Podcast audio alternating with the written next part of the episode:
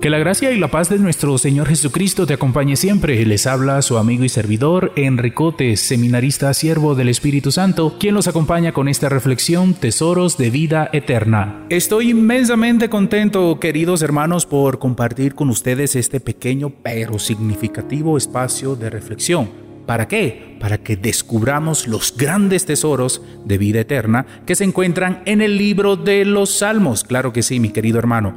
Quiero agradecerte, quiero darte las gracias especialmente a ti para que juntos nos dejemos interpelar por el Espíritu de la verdad que a través de los Salmos nos va a hablar al corazón. Como manera de introducción, quiero hablarte un poco acerca de la importancia tan grande que tienen los Salmos para nuestra vida. Eh, el Papa Emérito Benedicto XVI incluso tiene unas afirmaciones muy bellas, hermosísimas, acerca de la importancia de los salmos para nosotros. Y en una de sus audiencias generales, cuando en su pontificado oficial, él nos regalaba dos características importantísimas, anótelas si tiene la oportunidad.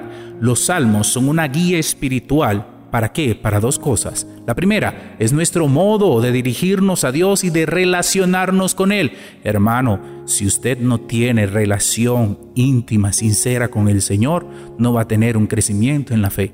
Es necesario que aprendamos a encontrarnos con Dios y los salmos nos dan una guía, nos dan una luz para encontrarnos con Él. Y esto sí es importante lo que les voy a decir. Los salmos son una escuela de oración.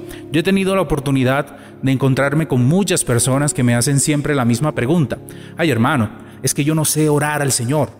Es que me cuesta hablarle. Es que me siento en la capilla y no me sale ni una palabra. No me sale nada. A través de los salmos, querido hermano, querida hermana, usted puede aprender a hablar con Dios. Los salmos son una guía, tienen las palabras exactas, los sentimientos, las emociones para poder empezar un diálogo con el Señor.